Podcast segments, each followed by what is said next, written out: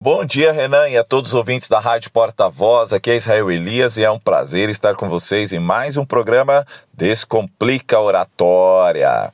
E olha só, a notícia que está bombando nas redes hoje: a compra do Twitter pelo bilionário Elon Musk, o homem mais rico do mundo. Ele comprou por nada mais, nada menos que 44 bilhões de dólares. Pois é, Renan, ele poderia ter pedido nossa ajuda, poderíamos ser sócios dele, né?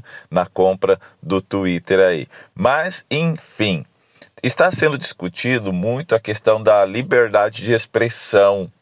E ele quis comprar essa rede para que não houvesse tantas restrições tá? Para que não tivessem tantas restrições em relação à opinião das pessoas, que é algo depois da pandemia que está sendo discutida exaustivamente. Até que ponto as pessoas podem dar a sua opinião?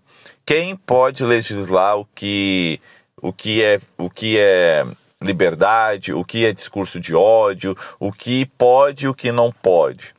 Há uma grande discussão e no Brasil já houveram vários cancelados aí, já tiveram várias pessoas que perderam suas contas por emitir opinião, por falar algo que achavam correto ali, que ele tinha um direito e foram banidas. Inclusive no própria rede social, no Twitter, o presidente Donald Trump, ele a sua conta foi banida da rede porque disseram que ele estava publicando desinformação e fake news.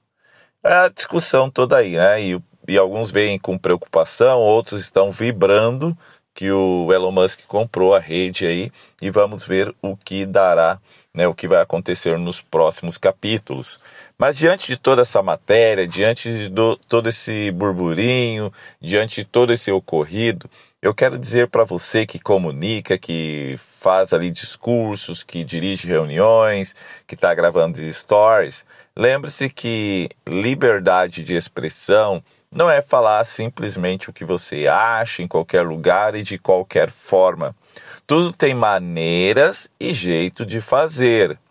Lembre-se, desrespeitar as pessoas, fazer graças e piadas com algum é, defeito físico ali, né, alguma limitação física, melhor dizendo, é, não, não, não é legal quando você quer criar conexão com as pessoas. Inclusive, para alguns alunos que eu dei aula recentemente, eu falei sobre a importância de não começar uma reunião ou uma palestra contando piadas.